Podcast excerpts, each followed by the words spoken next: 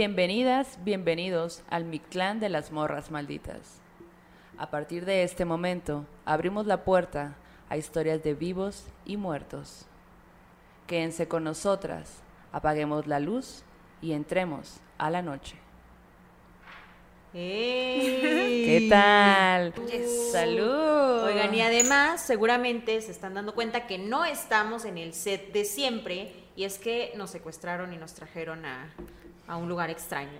Ah, no es cierto. Extrañísimo, pero hermoso, la verdad. Sí, muchas gracias, Grecia. No, qué bueno que vinieron. Estaba bien padre poderlas recibir y escuchar historias de, De suspenso son, y terror. sí, de miedo, Sí. de terror. Pues estamos aquí en Work It, en Work It, ajá.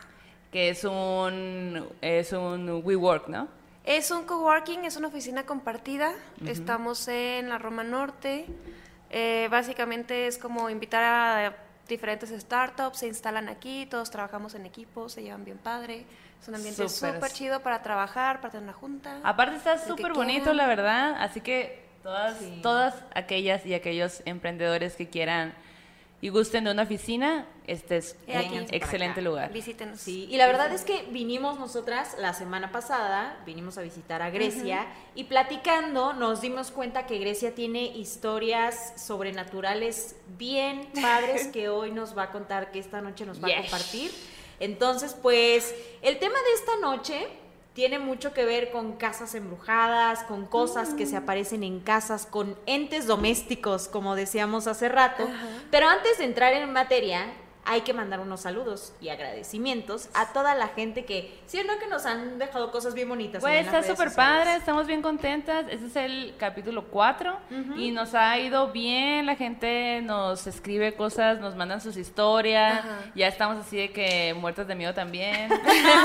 Oye, sí, por ejemplo, Uriel de Relatos de la Noche, que ¿Qué es pasó como, a- claro, es uno de los maestros acá en el arte de narrar historias sobrenaturales, tiene su canal de YouTube ahí, también vayan a visitarlo, por favor, Uriel, que nos pasó a dejar buena vibra allá uno de los episodios de las morras malditas. bien bendecidas. Sí, Malditas, sí, sí. pero bendecidas. Malditas bendecidas.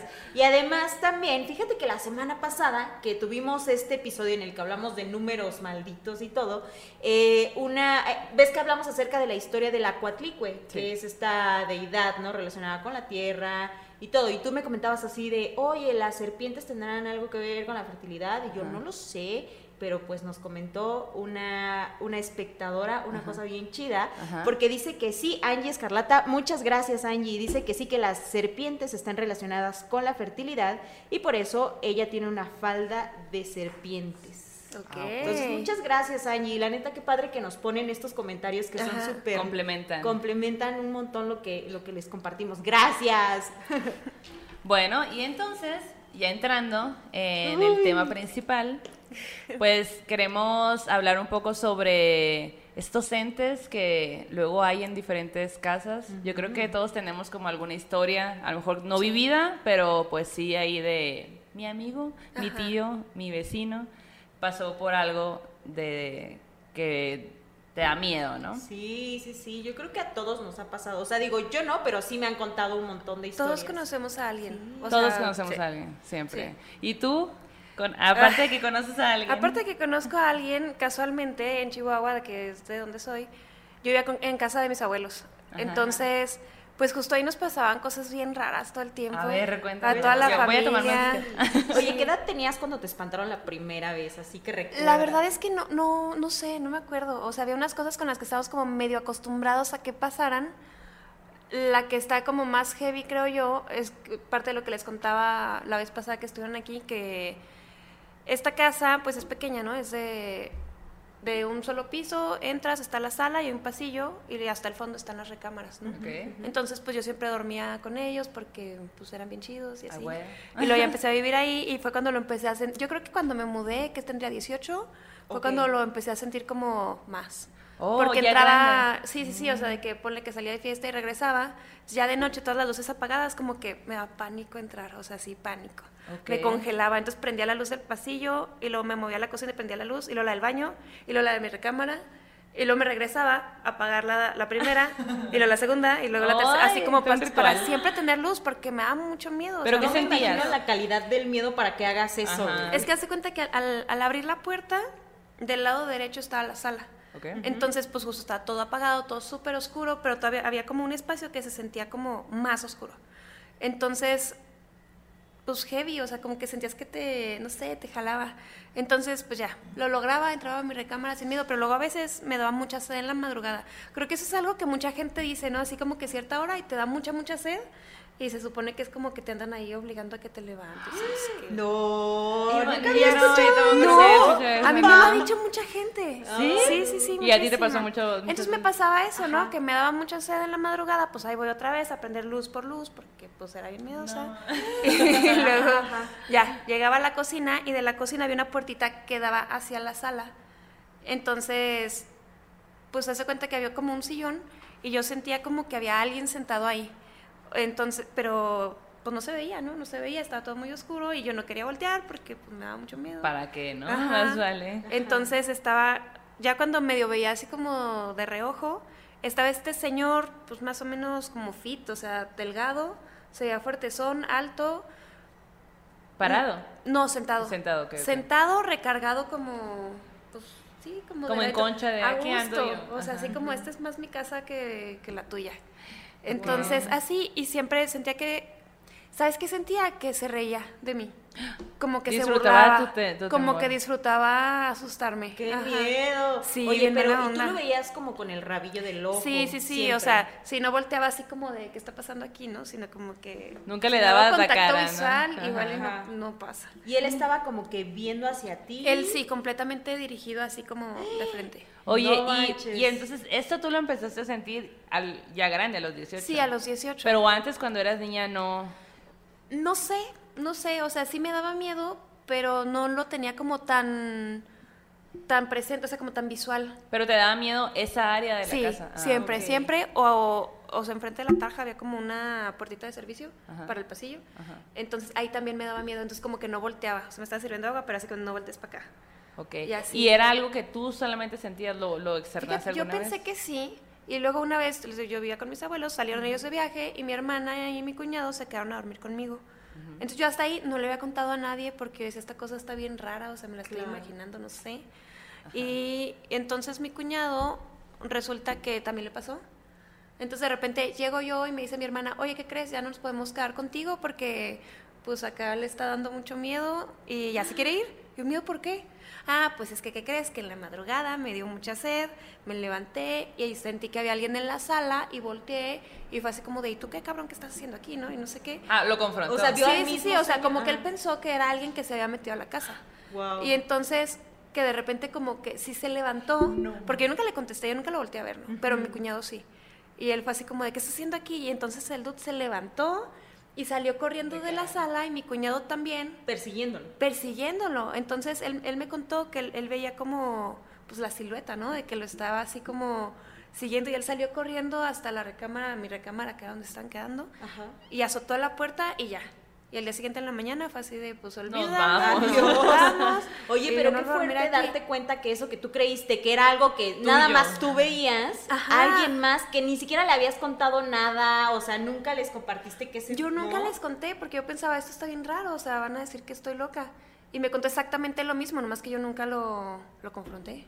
Wow. Ajá. Oye, ¿y de ahí qué pasó? O sea, si tú seguiste percibiendo Sí, claro. solo y era solo eso que No, habitaba no, la casa. no, en esa casa había un montón de cosas. O sea, yo tenía mis historias, había, por ejemplo, una chica que siempre veía en la puerta de mi recámara y como no me dejaba dormir, pues cerraba la puerta, ¿no? Para no verla. ¿Pero qué hacía? ¿Solo estaba parada viendo? Solo estaba parada viéndome. ¿Y qué traía? ¿Cómo, cómo estaba vestida? Traía, yo la veía como, como si tuviera una luz azul, o sea, como si fuera en blanco y negro, pero con luz azul. Ajá. Y traía como una bata, como túnica. Y me acuerdo que tenía como, no sé, esta onda medio colonial, como lancitos en el cuello. Ah, sí, ajá. Ajá, pelo largo, ojos grandes. ¿Y nunca te nació como preguntarles, oye... Fíjate que ¿en qué a, es- a ella en particular no, pero igual este hubo otra ocasión que pues no sé, veía así, o sea, es que veía muchas cosas bien raras, pero para mí era como, no sé, normal. O sea, te acostumbraste. Me acostumbré, no estaba chido, pero me acostumbré. Entonces hubo una que me tocaban mucho la ventana de mi recámara. Y me chocaba. Entonces, pues en una de esas sí le pregunté así como que, ¿qué quieres? O sea, ya dime qué quieres. Y me contestó. No. Pero. No manches, no, no, no. Sí, ¿qué te contestó? Así, Igual, o sea, ¿qué quieres? Pero con una voz así como súper ronca y como lento. De hombre. Arremedándote. Sí, sí, sí, como una voz masculina muy ronca, entonces diciendo lo que yo le decía. Entonces yo le contestaba, así, contéstame, te estoy preguntando qué quieres, contéstame. Y decía lo mismo, o sea, lo que yo decía, Te remedaba. decía lo mismo, pero esta vez no lo vi, o sea, solo me tocaban la puerta de la ventana y pues Imagínate No abrir. manches. Ese es mi mayor temor, abrir y que esté Y que alguien esté alguien. O que te digan, ha escuchado hablar de la palabra del Señor, güey. También eso debe ser muy tétrico, la neta. Oye, pero qué denso. ¿Y tus abuelos qué decían? O sea, o- Es que también estaban acostumbrados, o mis tíos también, y entre nosotros como que no nos decíamos nada, Pero se sabía. hasta que en una de esas se salía algo así como que, ah, el señor de la sala, y todos, sí, Ah, el sí, señor de la sala. Ya Todos está con nombre y todo, ¿no? Le pusieron, le pusieron nombre. ¿o No, nunca les pusimos nombre. No, pero imagínate pero los ubicamos perfecto, ¿no? El abuelo veía un perro pasar, este, como, como que se metía del pasillo hacia mi recámara. Ok. Estaban enfrente, ¿no? Entonces de, de la puerta lo veía. Este, to- o sea, había como dos, tres cosillas ahí rondando. Que siempre estaba. Y nos acostumbramos. Y entre nosotros no lo decíamos hasta que nada más confirmábamos. Así como de, ah, el perro, ah, Simón, el perro. Wow. Oye, pero en sí. esa casa tú sabes o te llegaron a contar si antes de ustedes, antes de que tus abuelos vivieran allí, no sé, fue casa de alguien más, vivió alguien más, No. fue un panteón. Fíjate que Casi, sie- casi. siempre he escuchado que dicen esta onda, ¿no? Como que era un hospital y se murió mucha gente, o era un panteón y no sé qué. No, no, no, no, era un terreno baldío, construyeron las casas, eran casas nuevas, eran familias nuevas, o sea, como fueron hasta, bueno, hasta que murieron, pues eran los únicos Claro. habitantes de esa casa. Wow. Wow. Oye, pues Ajá. fíjate que, que a mí, digo, no me ha pasado nada, pero tengo un amigo al que vamos a nombrar Pedro, como el fantasma de tu sala. Va. Pedro. Este, y él, él nació y toda su familia es de la Ciudad de México y de los alrededores del Estado de México. Entonces me contaba que ellos, que él, haz de cuenta, es él, el mayor, el hijo mayor, y tiene dos hermanos eh, chicos, menores, y sus papás. Cuando él tenía como que será 13 años, sus papás compraron una casa en el Estado de México, muy cerquita de Tenayuca, o sea, donde está la estación del Metrobús Tenayuca, hay una colonia y ellos compraron allí una casa. Entonces dicen que cuando llegaron a la casa, eh, mi amigo tenía 13, su hermano tendría a lo mejor 10 años y sus papás acababan de tener un bebecito, el hermano menor, que era de 4 o 5 meses, pues chiquitito. Entonces dice que la casa que ellos habían comprado era como larguita, ¿no? Entonces entrabas, estaba la sala, la cocina, luego le seguía el baño, luego una habitación y hasta el fondo una habitación, otra habitación que era la de los papás. Entonces cuentan que un día que mi amigo estaba jugando con su hermano Nintendo en la sala, que la mamá estaba cocinando y el papá se estaba bañando. Entonces el bebito pues estaba jetoncito en la cunita del fondo, ¿no? Y de pronto empezó a llorar y la mamá así de, Pedro, ve por tu, ve, ah, no, le dijo al papá, oye, ve a ver qué tiene el niño, ¿no? Y el papá pues estaba bañando, ¿no? Entonces como que escucharon todos que hicieron, "Shh, shh, shh, shh, shh, shh, shh". y ya, el bebé se calmó, entonces mi amigo pues ni lo peló, ni nadie lo peló, y todos siguieron haciendo sus cosas, ¿no? Como que, ¿qué será? Cinco minutos después el bebé vuelve a llorar, pero así, "Ah, ah, ah", ¿no? Y la mamá así de, oigan, vayan a ver al bebé porque yo estoy acá cocinando, ¿no? O sea, no puedo. Entonces se oye, "Shh, shh, shh, shh, shh, shh". y ya, como que dicen, ah, bueno, pues ya, ya se calmó el bebé, todo bien, ¿no? Y de pronto, como cinco minutos después, que pues cada quien sigue en su onda, el bebé vuelve a llorar, güey. Entonces, como que eh, la mamá ya así de, oigan, ¿qué no están yendo a ver al bebé? Y para eso va saliendo el papá del baño con su bata de, De baño. de baño. Los niños están en la sala, todos como que coinciden en el pasillito, ¿no? Cuando empieza a llorar el bebé y la mamá dice, a ver, ¿por qué no van a ver al bebé? ¿No? Y entonces se oye al fondo de la habitación. "Shh, shh, No. No, shh". ma. Dice mi amigo Ajá. que su mamá se desbarató allí, Pues que sí. casi se desmaya y que le dijo al, al papá, por favor, ve a ver al niño. Y que el papá espantadísimo fue Ajá. corriendo porque lo primero que pensaron es que alguien se había metido a la casa, güey. Sí, claro. Y dice que cuando entra el papá al cuarto, el bebé está dormidito, acurrucadito, tapadito, todo bien. Ay, no. Nunca supieron quién hizo el Ajá. Ay, no. Bueno, al menos era buena onda. O sea, estaba durmiendo el Sí, niño. yo le estaba preguntando a él si ellos tenían idea o, o como que intuían quién pudo haber sido, ¿no? Y lo que me dice este amigo es que ellos, a- un poquito antes de que naciera su hermano menor, un tío de ellos murió. Y que ese tío estaba muy ilusionado con, con el hecho de conocer al bebé. Entonces, como que ellos dicen, nosotros sentimos que a lo mejor vino a verlo, ¿no? Y que a lo mejor vino a despedirse o a saludarlo y así. Pero en esa casa eh, pasaron otras cosas, güey, raras. O sea, ellos compraron la casa cuando ya estaba hecha y que era muy chiquita, como se las describía ahorita, y después ellos la ampliaron. Pero dicen que antes de que pasara esto del sh, sh, sh, sh, sh, que un día, este, mi amigo se fue a andar en bici por el barrio y que su hermano se quedó en la casa. Entonces ellos en la sala tenían como un ventanal de donde tú podías ver desde adentro hacia afuera o de afuera hacia adentro. Pues como ahorita lo que tú decías me acordé de eso. Entonces, bueno, el hermano de mi amigo, el mediano, sale a jugar al patio y en eso como que voltea hacia adentro y hay una cortina de esas como de esta tela delgadita, ¿no? Ajá. Como blancas que son translúcidas. Sí. Dice que cuando voltea, él ve a una señora vestida de blanco de espaldas No que está arrullando a un bebé, güey. Entonces, el hermano de mi amigo así casi le da el infarto, se fue de la casa corriendo, fue a buscar a la mamá, la mamá estaba a, la- a unas cuadras vivían más familiares de ellos. Y dice que, güey, el hermano así súper espantadísimo. Pues pasa, ¿no? Se va el hermano y en ese momento, cuando se va el hermano, llega mi amigo a la casa y ve que no hay nadie, güey, ¿no? Entonces él como que entra y entonces pasa por el cuarto de su mamá y grita, mamá, ya llegué, que no sé qué, ¿no? Y él así como que, ay, creo que no hay nadie. Pasa por el cuarto de su mamá, ve la cama y en la cama hay un montón de pañales de tela. Entonces él vio, ah, ok, porque usaba pañales de tela para el bebé, pues, ¿no? Entonces ve los, ve, ah, no. Bueno, creo que esto fue después, porque ya había nacido entonces el, el bebecito. bebé, ajá. pero entonces, ah, pero bueno, al final fue antes del, ¿no? Pero dice que el bebé estaba como muy chiquito, no estaba nadie, ve los pañales de tela.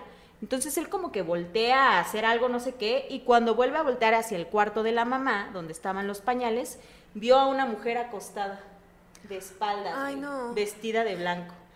Y que Ay, el cua- ¿Por qué? Ay, es no. que me muero. Ay, no, Lupe. No, Lupe, no. Güey, ¿Qué ajá, y que cuando vi a la señora vestida de blanco, pues él también salió despavorido a la Ah. casa de la abuelita, donde ya había otro drama, porque el otro hermano Ya había visto, visto. algo. Ajá. Y el papá era así de, no, ¿cómo creen? Son, o sea, ustedes están haciendo ideas. El papá, pues, era como muy poco crédulo, la verdad, ¿no? Entonces, como que cuando pasaron esas dos cosas, el papá siempre dijo, no, no, no, o sea, ustedes no crean en eso, fue su imaginación y los niños, te lo juro que pasó. Y la mamá, ay, no, ¿cómo no va a ser verdad si ellos lo están diciendo? Bueno, pasa lo del... shh, Y ahí ya. Llevaron a un padre, tuvieron Ah. que llevar a un padre a bendecir la casa. Dicen que a partir de eso, en la casa dejaron de escucharse cosas.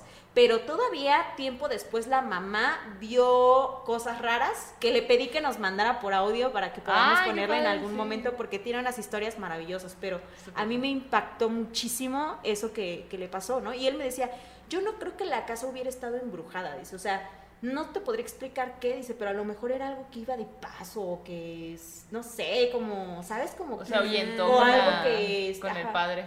Ajá, el agua bendita. Ajá, sí, sí. Oye, pero también qué interesante que las dos historias tienen algo que ver con el, con el niño, ¿no? Ajá. Habría que ver qué onda con ese niño. Ya es un adulto, me imagino. Ya, ya ha de tener como 30 años, más o menos, o sea, eso fue Jovencito. como Ajá, una bebé. criatura, una criatura tal cual, ¿no?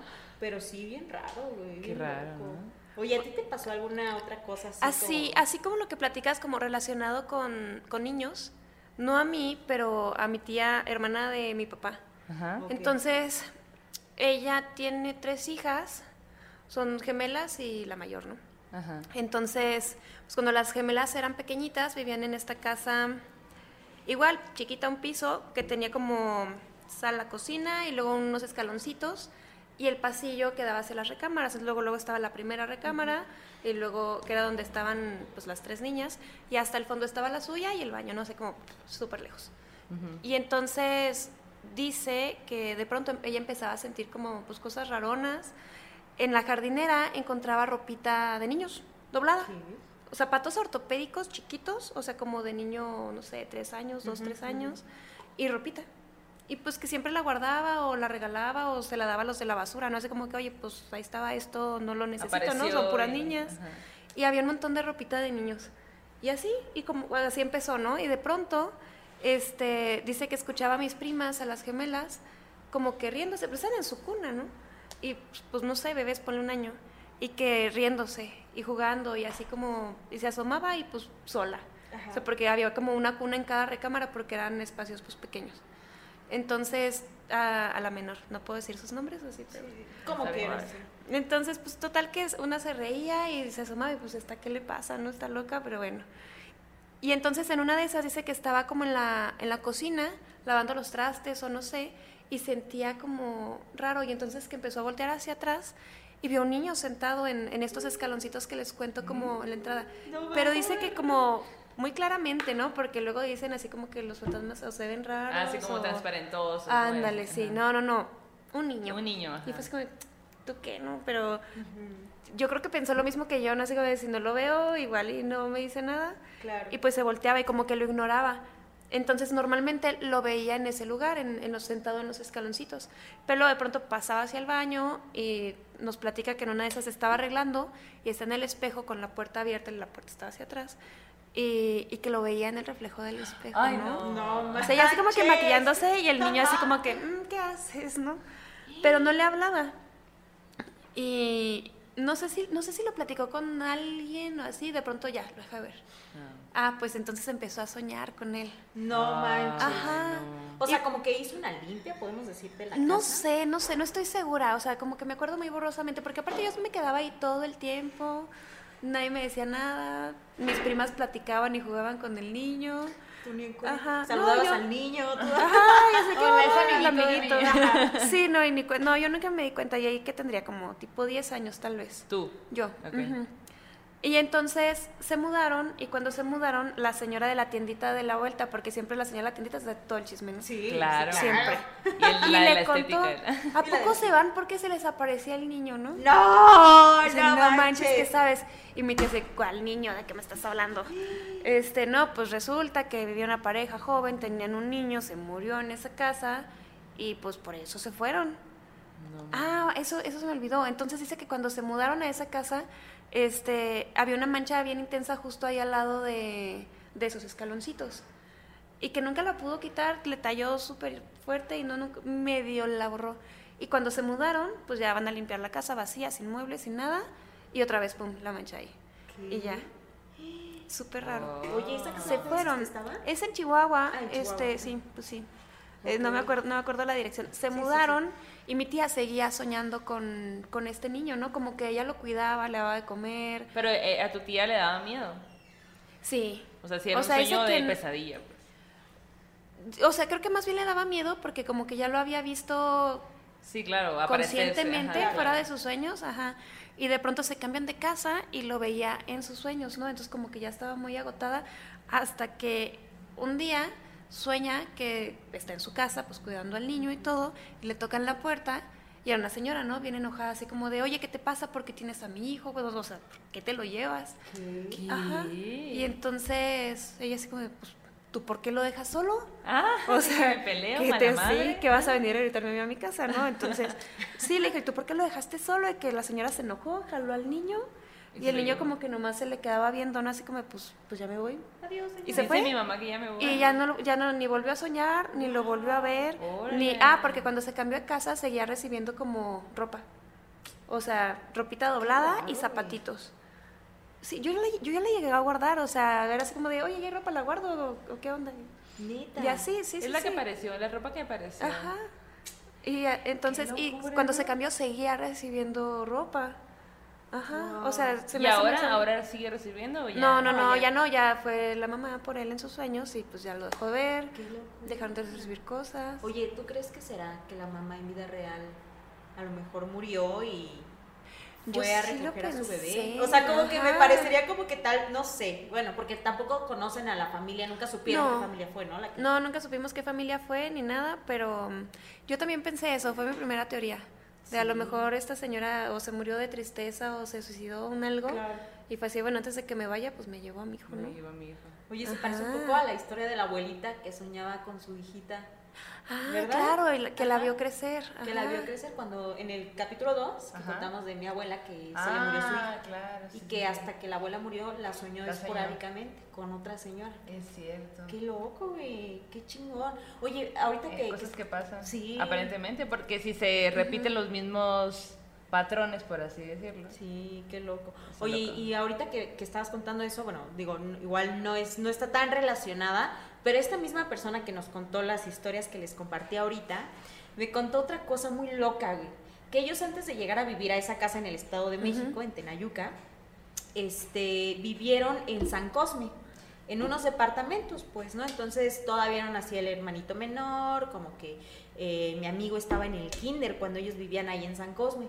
Y dice que para empezar sus papás siempre fueron como muy sensibles, como que sus papás eran una pareja de que, por ejemplo, el señor le decía a la señora, ¿qué número estás pensando?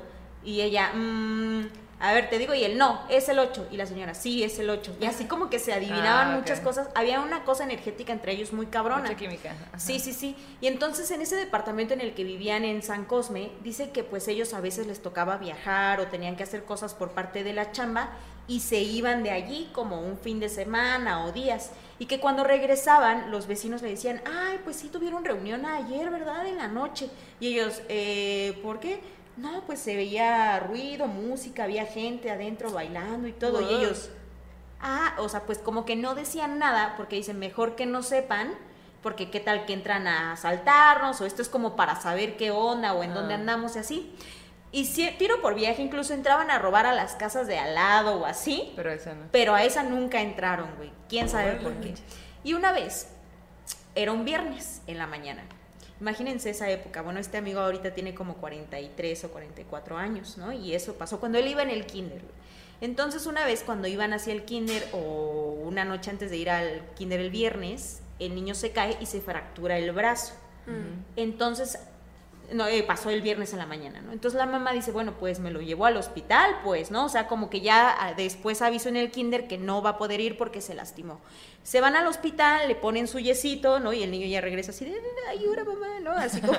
Y el sábado eh, salen a comprar algunas cosas y va la mamá con mi amigo y entonces en la calle se encuentran, ven que viene la maestra. Y entonces la maestra cuando ve a mi amigo le dice, ay, ¿cómo sigues de tu brazo? ¿Cómo te has sentido? Que no sé qué. Y pues mi amigo así de, pues sí, bien, me duele, ¿no? Así como en niñito niño. bebé. ajá. Y la mamá le dice, oiga maestra, perdone que ya no le avisé, pero pues es que nos agarraron las prisas, pues no había celular, así sabes, como que no había la comunicación que hay ahorita, pues, ¿no? Entonces dice, ya no pude yo regresar a avisarle, este, y pensaba decirle lunes, y le dijo la maestra, no se preocupe, de hecho yo el viernes, cuando no llegó Pedro, yo hablé a su casa y me contestó una señora que me dijo, este, ay, no va a poder ir a la escuela porque se fracturó el brazo y su mamá se lo llevó al hospital. Y entonces la mamá se puso blanca y le dijo, bueno, maestra, adiós. pues, güey, no había nadie en la casa a esa hora. Ni nunca hubo una señora en su casa que pudiera contestar el teléfono de la familia para decir que no había ido a la escuela porque se fracturó, güey. Imagínate. No. Exacto. Pero sí. al menos es un ente y Era buena amigable. onda. Ajá. Ah, sí, de menos era buena onda, porque hay unos bien groseros. Sí. Sí. Ajá. Pues, o sea, no me ha pasado a mí, pero de estos que te avientan cosas. Ah, que sí. cierran- Ah, bueno, o, no que, sé si- o que las que azotan las azotan puertas. sí, eso me ha pasado. O ya sabes, ese que te levantan o te quitan el, la Sí. cobija mientras tú duermes No de la nada y es como de, uy, tengo Uy, que frío". te despiertan. No les ha, bueno, a mí me ha pasado, he escuchado a otras personas que les ha pasado que estaba dormida y decían mi nombre. Ay, así como no. de, Ay, Ajá. A mí sí me, Me ha pasado, a mí sí me ha pasado eso y a mi hermano también hace cuenta que antes de vivir yo en Tlate, vivía por la Portales, entonces en mi departamentito yo me acuerdo que un día en la mañana estaba yo dormida y de pronto, ¡Janis! Y yo, no, así, ¿qué Ajá. pedo? ¿No? Y ya pasó y como que tiempo después me volvió a pasar y yo lo dejé. Ajá. Luego mi hermano me dijo, ¿qué crees que me pasó, sis? Y yo, ¿qué? Porque fue a visitarme. Pues estaba yo dormido y de pronto gritaron, ¡Manuel! Y me desperté así en chinga. Y yo, ¿qué pedo? ¿Qué loco? Ajá. Qué loco. Pero he escuchado a varias personas que les ha dicen pasado eso, eso. ¿no? A veces está súper mala onda que te despierten. hay unos groseros, hay unos buena Sí. onda que avisan que, Que el niño avisan no va a poder a la escuela. a la escuela. Exacto, exacto. A mí me ha pasado que más bien me levanto, pero como que con esa sensación de que hay alguien viéndote, así como Ah, fijamente, sí. y te levantas con- y no hay nadie, pero ya traes la sensación de que ahí había alguien viéndote dormir, pues, ¿no? Ajá. Exacto. Oye, y, y ya que te mudaste a la Ciudad de México, ¿te han seguido pasando cosas en las casas en las que has vivido Cada vez después? menos. Primero, la primera vez que me pasó aquí fue en, en la Narvarte. Ajá. Viví ahí en la quemada. Este. Y justo siempre veía a alguien al lado de la puerta, como una chava sentada. Joven, o sea, no sé, tipo 30 por ahí. Ajá. También se como en bata, pero no, no tan. Antigua. No tan victoriana y así, no, o sea, bata normal, X. Ok. Ajá. Sí, Guau. siempre. Y pues nomás la veía sentada, no, lo- no le hacía mucho caso. Y ya. Qué locura. Pero nunca hubo una que- interacción fuera de que la tú la No. ¿sabes qué? Sí soy bien miedosa, entonces como que yo trato de no interactuar. De no interactuar. Porque yo, yo sentía como que si les hacía caso, entonces como que los iba a jalar más o atraer más. O así como que, ah, esta nos está poniendo atención, vamos con ella. Entonces, no sé, me daba mucho miedo. Sí, no, claro, y aparte es algo, te estás metiendo con algo que no, que no logramos entender, Tal por vez lo es tanto, por eso, ajá, y por lo tanto da miedo, ¿no? Sí. Hay mucha gente que, por ejemplo, dice que cuando te pasan cosas por el estilo que o que tú escuchas o que sabes que hay algo en tu casa que lo mejor es como que los corras, ¿no? Ajá. Que, o que o los poner insultes, límites, ¿no? Pon- Poner límites también. Pero hay otros que dicen justo, pregúntales qué quieren. Sí, yo también, No yo sería sé. un poco más de esa idea, No, ¿no? De pregúntales qué quieres. Y que te digan tu alma. A la Pues, vez. pues, pues, tú le dices así como No, de, no, no. Pues la neta no sé poder, güey, pídeme otra cosa. Eh, te doy todo lo demás, menos eso. Ah, sorry, my friend. Ah, Oye, sorry. pues en la sección de terror en corto, A ver.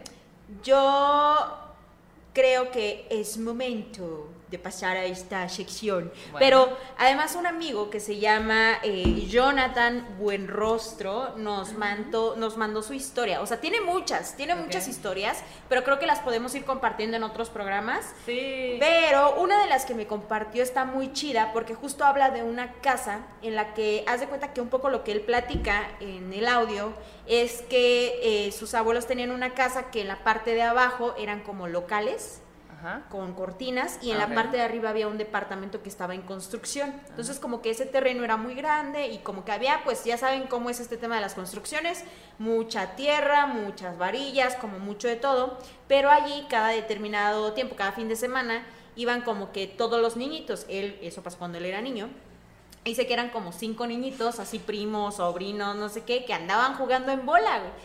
Y que un día de pronto pasó algo raro. Pero bueno, voy a poner el audio A ver. para que lo escuchen, güey. Pero bueno, ese es el contexto, ¿no? A ver si lo, si lo pueden escuchar, güey. Tal vez no le poníamos tanta atención. A ver. Y así.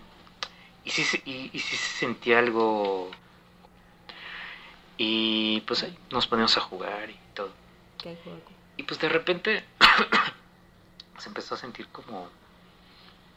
eh, bueno, se empezaron a escuchar como ruidos, como ruidos ahí en la casa, que se, pues no sé, se- las varillas, no sé, alguien estuviera ahí, ese eh, sobre todo ruidos, ¿no? No movimientos, o sea, que viéramos, sino ruidos, ruidos. Y pues, pues, no sé, como que tal vez no le poníamos tanta atención. Y así, y sí, y, y sí se sentía algo pues medio tenebroso pero bueno pues también la oscuridad siempre eh, te causa eso. Entonces pues tal vez pues en ese tiempo pensábamos bueno, en ese momento pensamos que era eso ¿no? un poco la sugestión. Y ya pues así pasó yo creo que algún tiempo. Hasta que un día esto otra vez ahí jugando y todo de repente vimos a alguien vimos un señor Vimos y pues nos espantamos, salimos este, corriendo todos, recuerdo, y fuimos a la casa de la, de la abuela, donde estaban mis papás, mis tíos y mi abuela. Y les dijimos, ¿no? Que habíamos visto a alguien ahí adentro de la casa, en la parte de arriba y todo. Y este y para eso de una casa a la otra, pues yo creo que tienes que cruzar como 100 metros o así. Luego era un terreno muy grande. Y pues seguramente habría ido mi papá y mi tío. Y pues, pues no, no había nadie.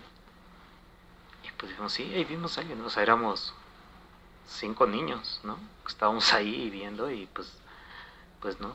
Yo era el mayor, soy el nieto mayor. Y pues no. Pues bueno. Después pues otra vez seguimos jugando y, y, pues otra vez lo volvimos a ver. Y ahora sí nos dio, bueno, nos dio pavor, ¿no? Y pues nosotros dijimos, pues no, no, no, no hay nadie.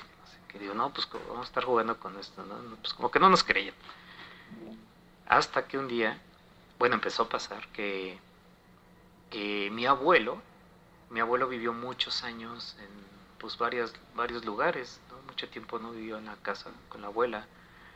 Y de lo que recuerdo, pues vivió en Valle de Bravo, en Vallarta, en Ixtapa. Y justo cuando coincidió que estaba pasando esto, él estaba en Atlanta. Entonces, este, pues, pues no estaba el abuelo ahí. pero la gente, los vecinos y todo esto que pasaban por ahí, porque justo enfrente de casa de la abuela hay un deportivo, una cancha de básquetbol y un y una cancha de estas de fútbol rápido. Entonces la gente pasa por ahí, entonces como que es una calle concurrida. Este, entonces pasa por ahí y le decía, decía la abuela, ah, oiga, ya vimos a, vimos a Don que ya regresó, que no sé qué. Don Cera, Serafín, era mi abuelo, falleció hace unos años. Y mi abuela les decía, no, pues es que no hay, no, no, no, no ha regresado, así de Es que vimos un señor ahí arriba ahí en, las, ventanas, como les digo, está todo lleno de ventanas. Seguramente en esas igual todavía ni estaban las ventanas puestas, solamente estaba el espacio. Y entonces ya mi abuela pues, se quedó así, ¿no? Y, varias personas. Y dijo, pues ya le comentó a mis papás, a, mis tíos, y entonces ya vieron que pues no éramos nosotros nada más, ¿no? Que ya habíamos visto a alguien ahí. Entonces, eh, para eso, pues pues no, es que no hay forma de que entre alguien, ¿no? O, sea, o que no nos demos cuenta. Hasta que mi, yo creo que mi padre le haber dicho a una tía, teníamos una tía, la tía Socorro, que ya era como espiritista y medium y todo esto. Entonces, pues fue, fue a la casa y efectivamente dijo, aquí hay alguien, que hay un señor y pues ahí se puso a hacer no sé qué tantas cosas y esto para poderlo liberar y no sé qué. Y, y pues ya, se, se, se, fue de ese lugar. Esto pues pasó, como les digo, fue en mi niñez, o sea, tener como, pues no sé, 17 años, una cosa así. Como les digo, yo soy el mayor, ¿no? De, ¿Cómo ven? Qué miedo. Oye, qué miedo. Y qué, qué miedo llegar a este punto donde dices, ya es tan, tan cierto todo esto que necesitamos llamar a un medium para que haga un trabajo para que ya no eh, esté este ente. Sí, pues, pues es que pues, yo siento que incluso como ahorita que decías, ¿no? De pronto pareciera que uno se acostumbra a eso, te quita energía, ¿no? O sea, como que siento que tu vida no es la misma cuando sabes que hay algo en la noche, pues, ¿no? o sea, como... Y luego también es curioso porque también se dice más esta cuestión de que a los niños eh, son más los niños son más susceptibles a este tipo de cosas, ¿no? Exacto. Y justo también pasa esto de un niño viene y te dice que ve algo, que siente algo, que hay un ente molestándolo, que en la noche tal y cual, ¿no? Pero como que por no sé, por adultos no les prestamos atención y, y creo que es importante sí prestar atención porque existen estas cosas y pasan y te están queriendo decir algo, ¿no? Claro. Sí, sí, sí, sí. O sea, creo, bueno, esta vez anterior platicamos por ahí con Billy que nos contó unas historias también de su, hija. Ajá, es muy perceptiva a, todo esto, a estas cosas, incluso vidas pasadas que estás que llega y dice, yo me acuerdo que yo los conocí a ustedes, o sea, ¿te acuerdas? Eh, sí. Vamos a ver si nos puede mandar esas historias. Si pueden platicar, estaría muy padre. Y, no es la única niña que he sabido, ¿no? O sea, por ejemplo, mi sobrino de pronto le llegó a decir a mi hermana de, estoy platicando con mis amigos, mamá. Como, mis amigos aquí, los que no están aquí. Mira, mamá. ¿No ves? Sí, no, el que no tiene ojos. No, así como, ay, no, mi amigo. No tiene... Oye, pero, ¿sabe? Ojalá que este amigo de, que, que nos comentan si quiera contarnos sus historias, porque además a mí lo que me gusta mucho de él cuando nos lo contó es que no cree que su hija está inventando. Sino él, le cree totalmente, ¿no? Sí, claro. Eso está muy padre, que le da toda la confianza de, ok, te creo y te escucho y así. Creo que de pronto no es tan común eso. Sí, y de hecho, fíjate que yo a este amigo que el que nos contó todas estas historias, yo le decía, oye, ¿tú qué piensas al respecto? O sea, que tú crees en los fantasmas, tú crees que existen, ¿no? Como que estas almas, eh, estos fantasmas tal cual, y me dice, yo no sé si yo los llamaría fantasmas, pero yo siento que nosotras somos, nosotros somos almas en cuerpos temporales, algo así me decía, ¿no? Ah, claro. Que somos almas que estamos habitando por un rato este cuerpo físico y después seguiremos tal vez siendo almas y, ¿no? Como me pareció bien chido eso que dijo, ¿no? Y que Tiene él- sentido, ¿no? Sí, sí, sí. Que él decía, pues nosotros en esa casa nunca sentimos una vibra pesada, ¿sabes? O sea, nunca, porque hay casas en las que tú entras y, Y ya te, te da como que ¿no? malestar, güey, ¿no? O sea, como que, hijo, yo no sabía qué era eso de la energía hasta que identifiqué que dije, claro, o sea, hay lugares en los que tú no quieres estar, lugares en los que te genera rechazo o, Ajá. ¿sabes? ¿No? O que otras cosas, pues, ¿no? En esta casa de los abuelos, un par de personas decían, es que yo no puedo entrar. O sea, no puedo entrar a esta casa, no me dejan entrar. Era una vecina, ¿te acuerdas? Una vecina, Cuéntanos sí, eso. ¿cómo estuvo? Pero bueno. ella había visto cosas. Ella veía cosas todo el tiempo, escuchaba ruidos. Vamos a esperar este un ruido? segundo porque estamos en la Ciudad de México y en la Ciudad de México existen este tipo de ruidos de todo. Extraños. Ajá. Ruidos extraños. Ruidos Ahora extraños. Este, pues sí, entonces esta, esta vecina, que es muy querida, que crecieron juntos, o sea, ellos, mis papá, mi papá. Siempre al lado, siempre Sí, sí, vecinos. Sí, Ajá. vecinos y familia, ¿no? Ajá. Entonces llegó un punto en que ella, incluso su hijo, que escuchaban gente, este, que escuchaban a un hombre riéndose. Ay, No no. manches. Sí, claro. Este, que a veces que él decía, es que no me dejan dormir. O sea, no me dejan dormir porque hacen mucho Se ríen ruido. mucho. Ajá. Y yo no los escuchaba así o tan fuerte o, o casi nada. Oh. Pero ellos vecinos, de- o sea, Muy nos contaban que sí, ajá, que ellos sí los escuchaban. Y en algún momento uno de mis tíos este, era muy, muy amigo de ella, como mejores amigos desde niños y así. Ajá. Estuvo mal, ¿no? Lo operaron de la columna y ella no lo podía visitar. Se moría de ganas y estaban a un lado y decía, es que yo no puedo entrar a tu casa. Hay algo que Ajá, o sea, si entro o me van a atacar a mí o te van a atacar a ti, te vas a sentir peor y no puedo pasar. Entonces no pasaba. Y yo tuve otra amiga que me dijo lo mismo, así de, me encantaría conocer a tus abuelos, pero yo no puedo pasar a tu casa. Guau. ¿Puedes decirle que vengan a la banqueta? ¿Pueden salir un poquito al ajá. Órale, qué loco. Oigan, Está pues fuerte. está muy fuerte y esta sección me gusta mucho porque es la sección donde pues ustedes nos pueden mandar sus propias historias Sí. en audio o en correo o en lo que sea. Está bien padre que sea en audio porque así lo podemos pasar, ¿no? Sí, podemos escuchar como su intención. Desde su viva voz. Como desde Ajá, su ¿cómo viva se voz. siente? Sí, y eso sí, está sí. padre. Entonces síganos mandando sus historias. Oye, y en Sueños Macabros, que es la Chan, otra chan, sección de este programa, Que también nos pueden mandar, mandar ustedes sus, sus sueños, sus sueños. En esta ocasión, aprovechando que está Grecia, la mil historias. Exacto. dijeron que me iban a explotar y lo están haciendo. Se te advirtió. Sí, sí se me advirtió. se me advirtió. Oye, pero también has tenido unos sueños súper locochones. Bien raros. Haz- o sea, no sé si les ha pasado esta onda de sueños como recurrentes, que muchas Sí. veces sueñan lo mismo. Ajá. ah, pues tenía uno horrible, que pasé varios meses, estaba como en la secundaria, y varios meses soñaba lo mismo todos, todos los días. Y era así como, no me quiero dormir porque voy Ya a sé que lo voy a mismo". soñar eso. Ajá. Sí, sí, sí. Ay, qué. Este, entonces soñaba esta onda de que mm, yo estaba como de excursión haciendo un, un camioncito, un carrito, este, mm, pues normal de turistas, ¿no? Y con el guía, como con un montón de gringos ahí tomando fotos y no sé qué. Típico, ajá. Entonces vamos a esta casa muy bonita. Se baja el guía, nos va llevando y nos está describiendo esta casa que se supone que era como de una familia de mucha lana, como por ahí por la revolución este, y explicándonos, ¿no? Así, esta es la sala y estaba carísima y hacían sus, no sé, sus fiestas y sus bailes y así, y eran papá, mamá e hija. Y el papá amaba a la hija sobre todas las cosas. Esto se los platico porque me acuerdo del sueño así como, como si me supiera el, el guion. Ajá, como si me supiera una película. Y entonces, este, el guía nos, nos contaba, no sé, que la amaba muchísimo y que su sueño era que su hija formara una familia y pues que se casara. Y así, entonces van y le presentan. Sí, increíble. Gracias, papá. Gracias por, por querer lo mejor para Ajá. mí.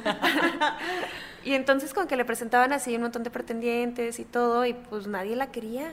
Aunque Ah. estaba preciosa, así súper bonita y int- inteligente y todo, no.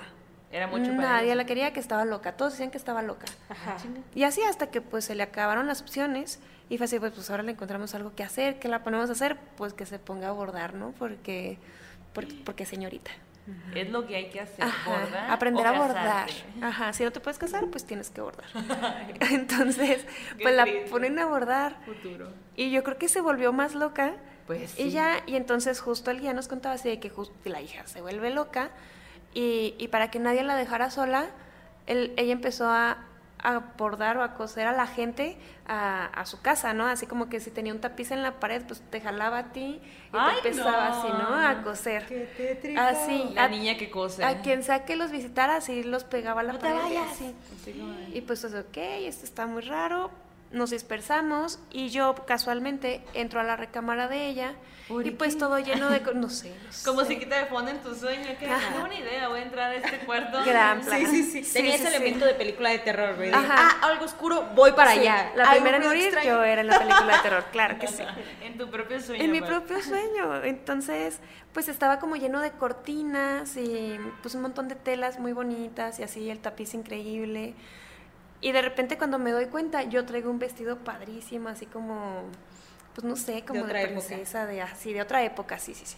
Muy bonito y estoy viendo mi vestido así como de, wow, está súper padre. Y entonces empiezo a sentir como Qué el lindo. jalón. Ajá. Sí. Hazte para allá. Sí, y volteo y está la hija, o sea, así como de rodillas y, o sea, bordándome, o sea, como cosiéndome a la alfombra, ¿no? Ay, no. Y así, pero como Súper súper rápido. rápido, ajá. Y viéndome, o sea, ni siquiera viendo lo que estaba haciendo, ¿no? O sea, como viéndome a mí, así como la escena bien ¿Y creepy. cómo eran sus ojos? Ah, gigantísimos, muy redondos, muy abiertos, se veía como muy... Como, sí. como cuando no ha- alguien no ha dormido muchos, muchos días, con el Rojos, cabello, sí, como que sí. traía un peinado increíble, pero ya como mucho despeinado, tiempo, sí, sí, sí, despeinado, se veía como sucia, o sea, como, como si estuviera guardada y luego salió así como llena de polvo, con un vestido clarito, no blanco, pero como muy clarito, con flores. Me acuerdo así sus manos como pues maltratadas, ¿no? Como si se comiera las uñas. O de tanto bordar. Sí, imagínate Pero esta aún sensación así muy era- era ansiosa. joven. Sí, era joven. Era joven. Ajá, era joven. O sea, ya no me acuerdo en el sueño si, si nos cuentan que se muere, se suicida, no sé, algo. No sé, se acaba en que me está cosiendo al piso. Y tú Que me está jalando y yo me quiero soltar y no puedo. Y ella está así como súper rápido, ¿no? Así como de, Ay, no. no te me vas a escapar. Y, y allí despertaba. Y ahí despertaba. Todas las veces. Todas las veces. Y siempre era igual. Siempre exactamente el mismo sueño. O sea, literal, volvías a escuchar el recorrido de. Sí, ya me lo sabía de memoria. Wow. Oye, y, Y algún- tú seguías entrando al cuarto. Sí, todo, y yo así de, no, no entres, no entres, voy a entrar. o sea, sí, no sé por qué. O no sea, manches. Oye, y en vida real, o sea, ¿alguna vez has estado en una casa que te genere la emoción de ese sueño? O sea, que digas, "Ah, me recuerda a, o lo relacionas Ajá. con algo o algún lugar con el que hayas bueno, en, estado. en Chihuahua hay esta casa muy linda que es la Quinta Gameros, que es museo. Este, justo es como época de la revolución. Y está, está muy padre, me gusta mucho visitarla. Aparte, enfrente hay un café delicioso que me encanta. Ajá. Pero mm, no sé si como que la idea inicial haya partido de ahí. Estas personas de la Quinta Gameros nunca vivieron en esa casa, la estaban construyendo y luego llega toda esta onda de revolución y nunca vivieron ahí. Wow. Entonces, pero como que el mood de, de muebles, de decoración y así era muy, muy similar. Muy parecido. Pero nunca me he sentido así o que me dé miedo entrar a un...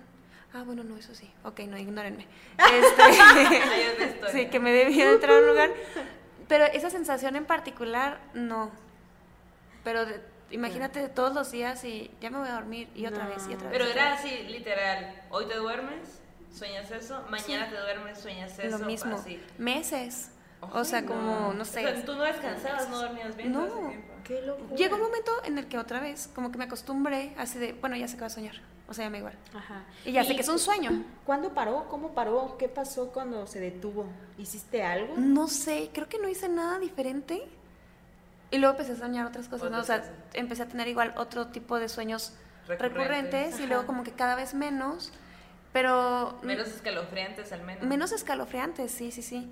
Y con estos recuerdos como muy muy presentes de cómo se ve, cómo se siente la luz, cómo se siente el jalón, ¿no? Cuando me acuerdo eso es una película Eso o es un un corto, cortometraje. Sí. Bueno, sí, cuando lo hagamos, sí. lo promocionemos en Morras Malditas. Súper Claro. sí, güey. Claro, güey. Oye, nada más rápidamente una amiga me contó justo que a raíz del programa pasado, del programa antepasado, que ah, eh, contábamos la historia, vayan a ver el 2 de las morras, bueno, vayan a ver todos, pero vayan a ver el 2 también, que contamos una historia de una señora que su bebé nace en la madrugada en el monte y se va caminando al río donde se lo lleva un ente del monte, ¿no?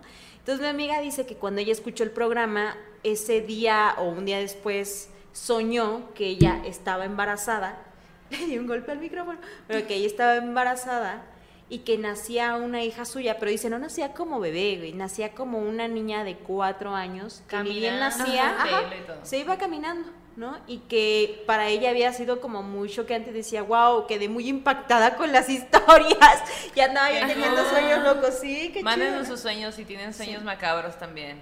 Sí, gracias Pau por compartirnos ese, ese sueño. qué padre. Me gusta mucho escuchar sus Sí. historias. Y bueno, pues para concluir, vámonos a la sección de art terror. Muy bien. Sí, hay que hacer como un, ah, ah, Y en este capítulo les quiero hablar sobre el niño llorón. Les quiero enseñar a, a la gente que nos ve en YouTube, pues nos va, va, va a poder ver la foto, pero aquí yo a ellas les quiero enseñar la pintura. Esta pintura eh, la, la hizo Bruno Amadio. Eh, fue una serie de 27 niños, o sea, fueron 27 cuadros de niños llorando. Ok. Bruno eh, nació en Inglaterra en 1911 y pues eh, venía de una familia de artistas. Así que él pues pintó y pintaba y pintaba, pero no era tan popular como a él le hubiera gustado ser, pues, ¿no? Entonces eh, estaba un poco frustrado al respecto, y, eh, pero seguía, seguía intentándolo, vaya. En un momento explota la Segunda Guerra Mundial, él tiene que ir a la guerra y cuentan por ahí que a lo mejor por haber estado en la guerra, todo ese sufrimiento que le tocó ver y sentir, vivir, me imagino que debe ser horrible estar en una guerra, pues cuando termina llega y se va a migrar a España. Entonces, eh, cuentan que en España tenía como una relación como un poco con el ocultismo y él decide hacer un pacto con el diablo en el que le pide tener éxito, ser una persona exitosa, ser un, a un pintor exitoso y todo esto, ¿no? Y mm, sin, o sea, no hay una explicación lógica, sus cuadros empiezan a, a ser súper populares y no solamente en el país, sino que a nivel mundial. Ajá. Se empiezan a imprimir copias de las obras que él había hecho y todo, ¿no?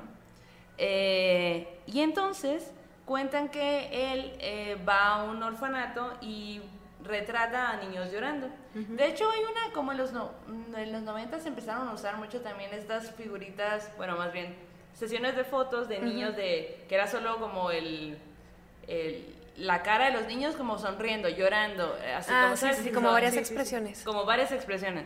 Pues él, él hizo esta serie de retratos que eran de niños llorando, iba a un orfanato y ahí agarra varios modelos. Así que em, los pinta y uno de ellos es este, chi- este niño de la pintura que es el niño llorón, que es un como rubio y es muy expresivo y tiene los ojos eh, como muy vidriosos y Sí. todo Ajá. esto, ¿no?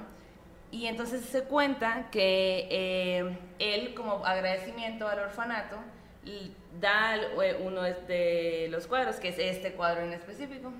Y al poco tiempo, el orfanato se quema. Ajá. Porque Mu- siempre donde hay pintura se quema, Madonna? Pues- Igual hay con la Madame Lalauri, Hay que andaba ver. quemando todo. ¿De qué Todo. se? Entonces se quema y de lo poco que quedó del orfanato, solo es la pared donde está este cuadro ¿no? Entonces como Ok. que a partir de ahí se vuelve como una especie de mito de órale, ¿por qué está pasando esto?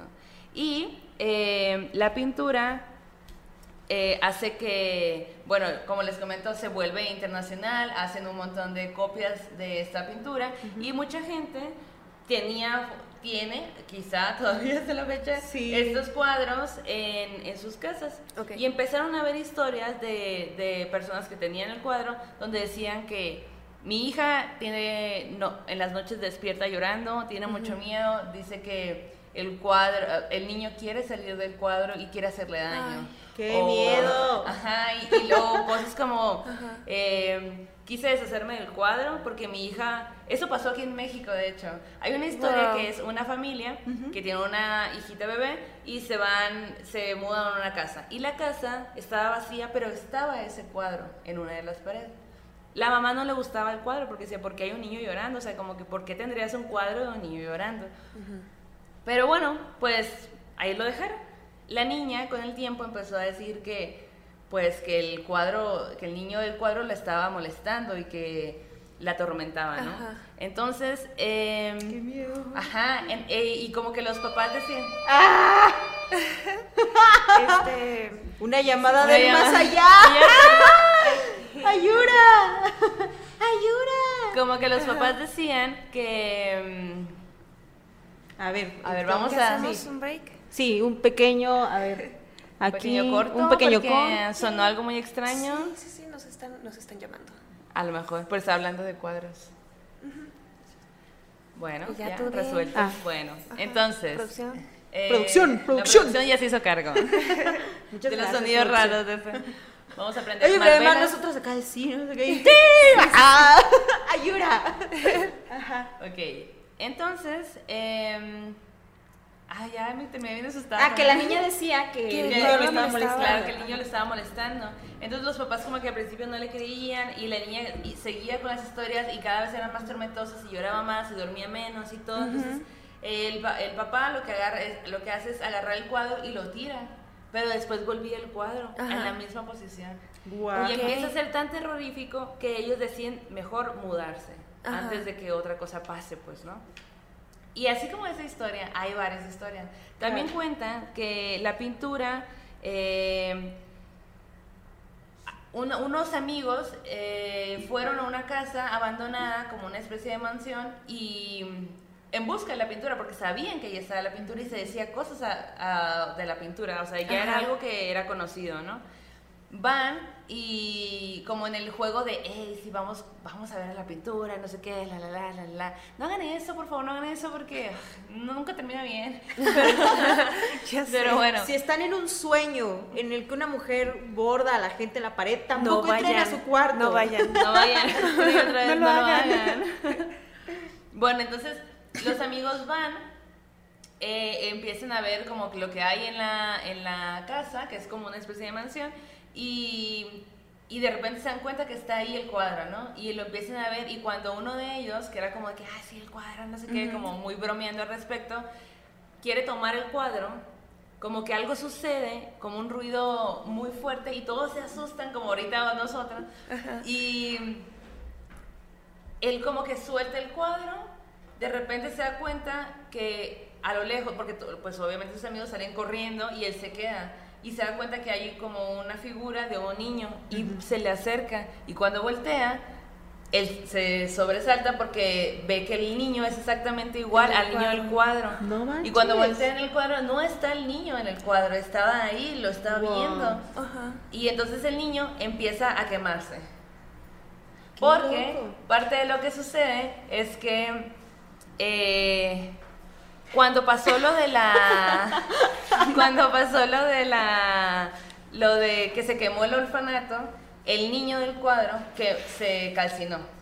Murió calcinado y a raíz de ahí como que pasa pasa esta, este mito, esta leyenda de que pues el alma del niño quizás se metió al cuadro y como el- había un pacto con el diablo, porque el pintor lo hizo, pues se propagó a todo el mundo y esta pintura está por ahí. En algún lugar. En algún perdido. lugar, en muchos Claro. lugares más bien. Asustando niños. Chequen bien los cuadros que tienen sus papás, sus abuelitos en su casa. No vaya a ser que tengan a un niño llorón. A un niño llorar. Y son, son 27.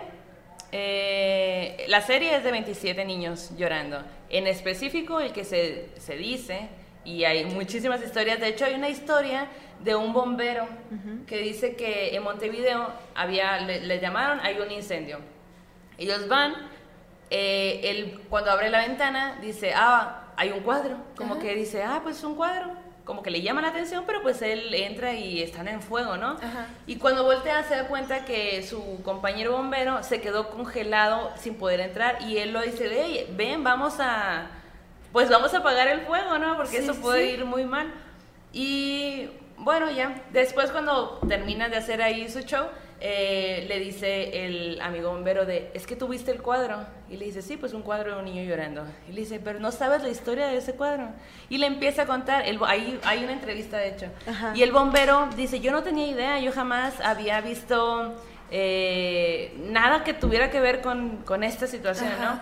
Pero me, me empiezo a obsesionar con, porque me doy cuenta que hay muchísimos casos en los que las casas que se las casas que tienen un cuadro como esto se incendian empiezan Wow. a tener un tipo de de Actividad actividad paranormal, se- el cuadro se mueve, el niño del cuadro quiere salir del Sí. cuadro, o que si tú quieres quitar el cuadro, salen como gusanos a- atrás del Wow. cuadro, y está increíble, está muy interesante porque además Técnicamente el cuadro es muy bonito, es muy bello, Es muy está, lindo. eh, sí, está y refleja lo que a lo mejor el pintor quiso pues mostrar en el sentido de que venía de la guerra, había visto mucho Ajá. sufrimiento, pero y, y lo quiso mostrar en el cuadro, pero también el niño, o sea, bueno, el cuadro lleva sufrimiento a las casas donde ahora está, pues. Sí, imagínate, ¿Qué tal, o sea, era tanto el sentimiento, el sufrimiento, el dolor, ¿no? De cómo había retratado o él hecho este cuadro que se quedó con esa energía, ¿no? Que se quedó con Sumándole el energía. tema del pacto, ¿no? Como que hay un todo pacto con el diablo, que resulta que se queman las casas, que el niño que posó para, para este cuadro murió calcinado y pues Pero existe como esta relación de que ah, cuando el pintor se murió, este, entonces ya, todos los cuadros empiezan Pues a resulta sobre el pintor que, déjame ver si tengo por acá el año, en 1981 el pintor desaparece. Ok. Wow. Nadie sabe a dónde se fue, nadie sabe si se murió, nadie sabe, simplemente desaparece y nunca más se ha vuelto a saber de él. de él. Wow, qué Wow. loco. Qué locura, ¿no? Qué, tal? chingón, súper padre. Oye, y nos vas a poner la foto ahí para que Claro, vea la gente. sí, Sí, lo, sí. se lo. Yay. Oye, y de la, de la vez pasada que hablaste de la Madame La Laurie, me estaba contando una, una seguidora del canal, Maralis, dice que en la temporada 3 de American Horror History Ah, eh, sale su historia eh, y la de y uno de los personajes sale su casa y dice que está chido. Sí, a mí también me lo, me lo dijeron, va- me lo dijeron, no lo he visto, lo voy a ver, pero qué padre. Sí, Ajá, qué qué genial. padre. Pues- Oye, y seguramente, ojalá que alguien que ve este video nos comparta cosas, tal vez no con un niño llorón, pero con cuadros Con o con piezas sí. que tengan ahí. Y en su de casa. hecho, de hecho, si es con niños llorones, también estaría bien Sí. interesante que nos Fíjate que complementen. yo he escuchado, por ejemplo, historias de gente que es muy fanática de comprar cosas en mercados de pulgas. Ah, Uy, sí. sí. Que también creo que es otro trip, güey, porque a veces dicen que compran cosas que Que ya, ya vienen con... Que traen como Ajá. energía y así, Sí. ¿no? O sea, de alguien más. de- Sí, sí, sí. Especialmente, pues me imagino anillos, joyas, ¿no? Como que de pronto dices, ¿a quién le habrá pertenecido eso, no? ¿De quién sería? Entonces hay que ver si hay historias. Pero justo te tipo. llama, ¿no? Como eso es viejo y me Ajá, gusta, pero sí. viene cargado de algo, no importa, me lo Sí, pongo. cómo no. De hecho, este corazón. Ah, No, no, no, Ah. corazón es, es Ah, es broma. maldito bendito. Por, de hecho, he hecho a petición mía de por Tania Hurwitz, una increíble artista, amiga mía, que de hecho también me mandó sus historias y próximamente las estarán oyendo por aquí. Qué Oye, Qué pues hay padre. que hacer una parte 2, Malo. Va- va a ¿Tú qué opinas. Todos tenemos muchas historias, tenemos Claro. muchos amigos con historias. Sí, sí, sí, sí, Sí, sí, sí. Pues aquí nos verán. Este, este fue el capítulo 4. Espero que les haya gustado. Ay, sí, increíble. Sí. Muchas gracias, Grecia. Qué Gracias, historias Grecia. tan gracias chingonas tienes, la verdad. lugar, Está increíble, Las veces que quieran, la verdad está bien padre poderlas recibir y justo poder como liberar así, soltar el chisme y contar todo este todas Exacto. estas cosas con y alguien que se nosotros emocione, ¿no? eh, aquí nos encanta escuchar. Sí, oigan, pues ha llegado el momento de despedirnos, no sin antes agradecer a Roberto que está en la producción, que acá nos ayuda con los controles y todo siempre, pero bueno, ha llegado el momento de despedirnos. Muchas gracias por acompañarnos. Vayan con el dios o con la diosa de su preferencia y el aquelarre ha terminado.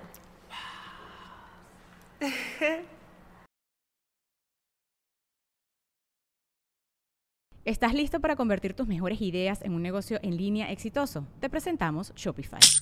Tal vez no lo sabías, pero nuestro podcast More Than Mamis es un negocio y lo empezamos por supuesto para desahogarnos y hablar sobre la maternidad, no para convertirnos en expertas de ventas y del e-commerce. Así que sí, necesitábamos ayuda para vender nuestro merch y poner en marcha nuestra tienda. ¿Y cómo suena con Shopify? Llegó otra venta. Shopify es la plataforma de comercio que está revolucionando millones de negocios en todo el mundo. Ya seas un emprendedor desde tu casa o desde donde sea, Shopify es la única herramienta que necesitas para iniciar, administrar y hacer crecer tu negocio sin dificultades. Con Shopify puedo gestionar pedidos, envíos y pagos desde cualquier lugar, brindándote toda la información y estadísticas de tus ventas al detalle. Regístrate para un periodo de prueba con tan solo un dólar al mes en shopify.com barra sonoro, todo en minúsculas. Ve a shopify.com barra sonoro para llevar tu negocio al siguiente nivel. Shopify.com barra sonoro.